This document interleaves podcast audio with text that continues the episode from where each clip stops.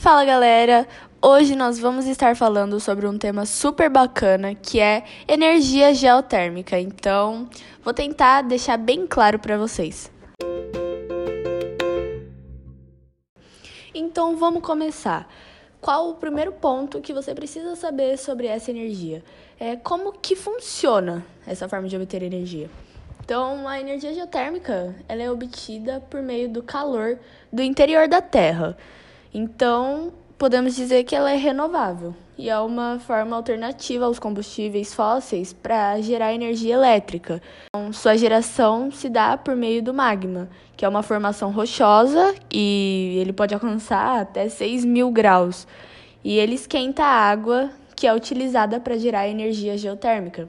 Sendo assim, a fonte de energia geotérmica é, depende apenas do calor, um, que é um recurso infinito e que não é prejudicial ao meio ambiente, porque está debaixo da superfície terrestre. A segunda coisa que a gente precisa saber é como essa energia é gerada.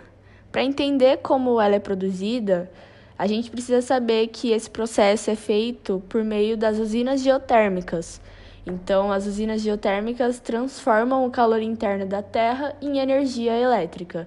As usinas geotérmicas transformam a energia obtida do calor proveniente do interior da Terra em eletricidade, sendo instaladas próximos às áreas onde há grande quantidade de vapor e água quente.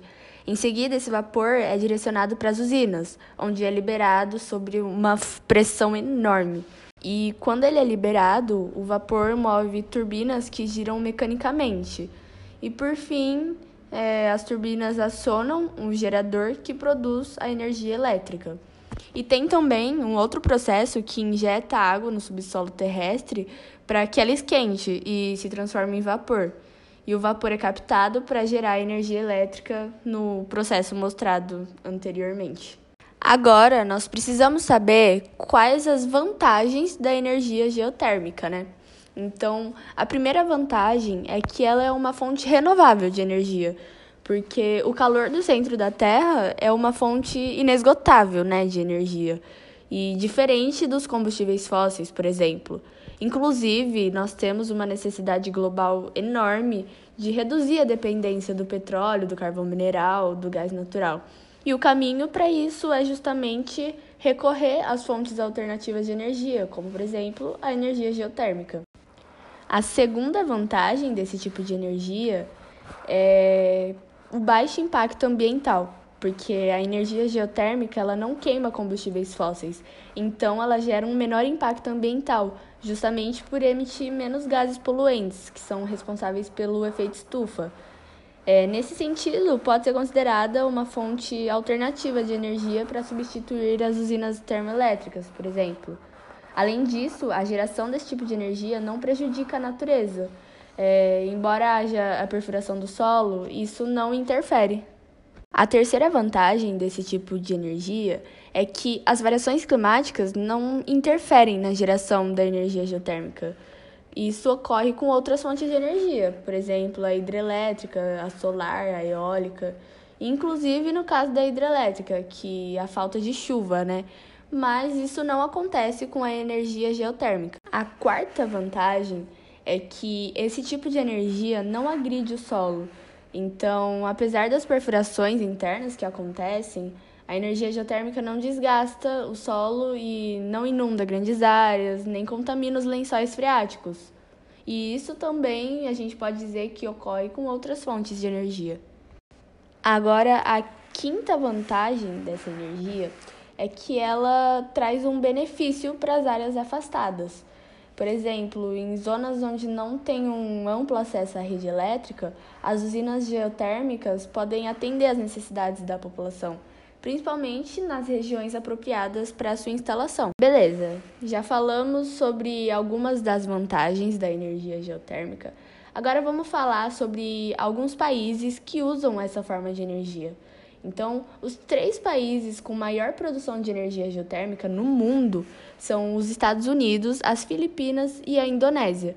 Os Estados Unidos já produzem cerca de 3,7 gigawatts de eletricidade geotérmica, e isso é o suficiente para abastecer é aproximadamente aí mais de um milhão de residências. É muita coisa. Outros países também têm optado pela produção de energia geotérmica. Alguns deles são a China, o Japão, o Chile, o México, a França, a Alemanha, Suíça, a Islândia. E por aí vai. Atualmente, cerca de 25 países do planeta utilizam a energia geotérmica. E o Brasil não, não tem um grande potencial para a exploração desse tipo de energia, é, já que ela é explorada em áreas de transição entre as placas tectônicas. Beleza, agora uma coisa que nós precisamos saber sobre todo tipo de energia é, quais os problemas que a gente pode encontrar na utilização dessa forma de energia? Quais são as desvantagens, né? Já falamos sobre as vantagens, agora vamos falar sobre as desvantagens. Apesar das vantagens da energia geotérmica, ela tem também algumas desvantagens bem significativas. A primeira desvantagem é a especificidade dos locais nos quais as usinas geotérmicas podem operar. A energia geotérmica pode ser gerada apenas em locais muito específicos, sabe? Com condições ideais de temperatura. Além disso, é inviável que as usinas geotérmicas sejam instaladas próximas a áreas residenciais, onde tem moradia, por conta da poluição sonora, porque geralmente elas fazem muito barulho e também por conta do aquecimento que causaria na região e geraria ali um enorme impacto social. A segunda desvantagem é a emissão de gás sulfídrico, H2S, porque embora a energia geotérmica ela não emita gases que contribuem para o efeito estufa, como por exemplo o dióxido de carbono, o gás sulfídrico ele pode ser liberado junto com o vapor d'água e ele é altamente prejudicial à saúde e ele pode até não atacar a atmosfera, mas ele é muito danoso à saúde, além de ser altamente corrosivo e tem um odor extremamente desagradável. A terceira desvantagem é a possibilidade de contaminação de lagos e rios, porque durante o processo de geração da energia geotérmica, alguns fluidos podem liberar minerais com potencial de prejudicar os lagos, os rios, na região que a usina está concentrada é, isso pode acontecer caso não seja devidamente tratados. Então, isso aí é uma desvantagem. A quarta e última desvantagem que eu separei para vocês é o alto custo de investimento, porque, embora a manutenção das usinas geotérmicas seja pequena e não tenha um custo muito alto, a sua construção e a instalação são caras por conta da tecnologia que é utilizada no processo. Então, esse fator pode mudar, é, pode ser alterado nos próximos anos. Porém, atualmente, é, isso seria uma enorme desvantagem para esse tipo de energia. E nosso podcast vai ficando por aqui. Creio que consegui explicar de uma forma bem clara para vocês entenderem. E caso tenha ficado alguma dúvida, nós podemos estar fazendo um segundo episódio para estar tá esclarecendo algumas coisas que não tenham ficado bem explicadas para vocês. É isso, valeu e até a próxima. Tudo? Bem, Pomba, é o que acontece com os finais. Eles chegam ao fim. Oh, podemos ver outra vez? Pomba, acabamos de ver. Talvez amanhã.